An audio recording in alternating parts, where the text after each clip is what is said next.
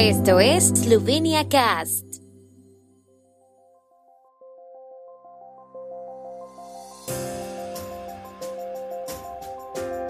Noticias. El Banco de Eslovenia aclara hoy las futuras operaciones de Sberbank. En Logatec se establecerá un centro de alojamiento para refugiados de Ucrania. Partido LIDE no se presentará a las elecciones parlamentarias. Un concurso público busca nombres para las mascotas de Copper. El Banco de Eslovenia proporcionará hoy más aclaraciones sobre la continuación de las operaciones de Sberbank en Eslovenia tras la decisión del Banco Central Europeo y la Junta Única de Resolución del domingo de suspender las operaciones del grupo Sberbank Europe. Los clientes eslovenos del banco solo podrán utilizar las tarjetas de pago hasta mañana por la mañana. Mientras tanto, el Banco Central encontrará una forma adecuada de rescatar el banco que garantice la continuidad de las operaciones para todos sus clientes, dijo. Como recordó el ministro de Finanzas Andrei Shirtzel, la seguridad de los ahorros está garantizada por el Fondo de Garantía de Depósitos, al que los bancos pagan contribuciones anuales regulares y los ahorros de hasta 100.000 euros están cubiertos por una garantía estatal. El primer ministro Yanis Yansha también ha confirmado que los depósitos están a salvo gobierno esloveno ha adoptado una decisión en la sesión de ayer sobre el establecimiento de un centro de acogida para los refugiados de Ucrania en Logatec. Se ubicará en parte de los locales de la Administración de Protección y Rescate. Las personas alojadas en el centro de acogida de Logatec tendrán derecho a alojamiento y alimentación, así como a atención material, incluyendo ropa, calzado y artículos de higiene. Los ciudadanos de Ucrania tienen derecho a asistencia sanitaria de urgencia. Las personas que no se alojen en el centro de acogida tendrán derecho a una ayuda económica, según declaró el gobierno tras la reunión.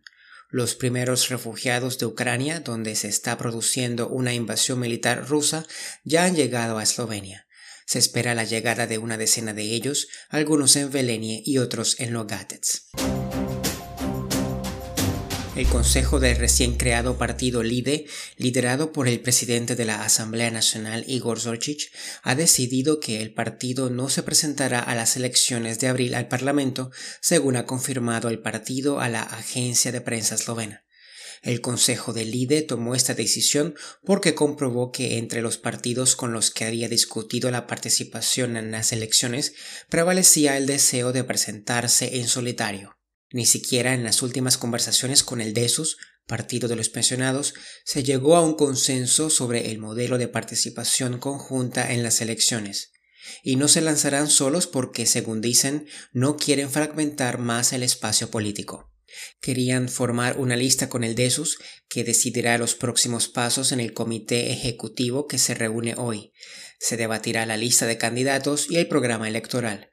Liu Boyasnich, presidenta del Partido de los Pensionados, confirmó a la agencia de prensa eslovena que Desus no quería ampliar el abanico de partidos incluidos en la lista de candidatos conjunta. Cooper, conocida en su día como la Isla de las Cabras, eligió hace varios años una simpática cabra como mascota. Ahora el Instituto de Juventud, Cultura y Turismo de Cooper ha decidido elegir un nombre adecuado para las mascotas. Para ello han convocado un concurso público para recoger sugerencias de nombres para las cabras hembra y macho.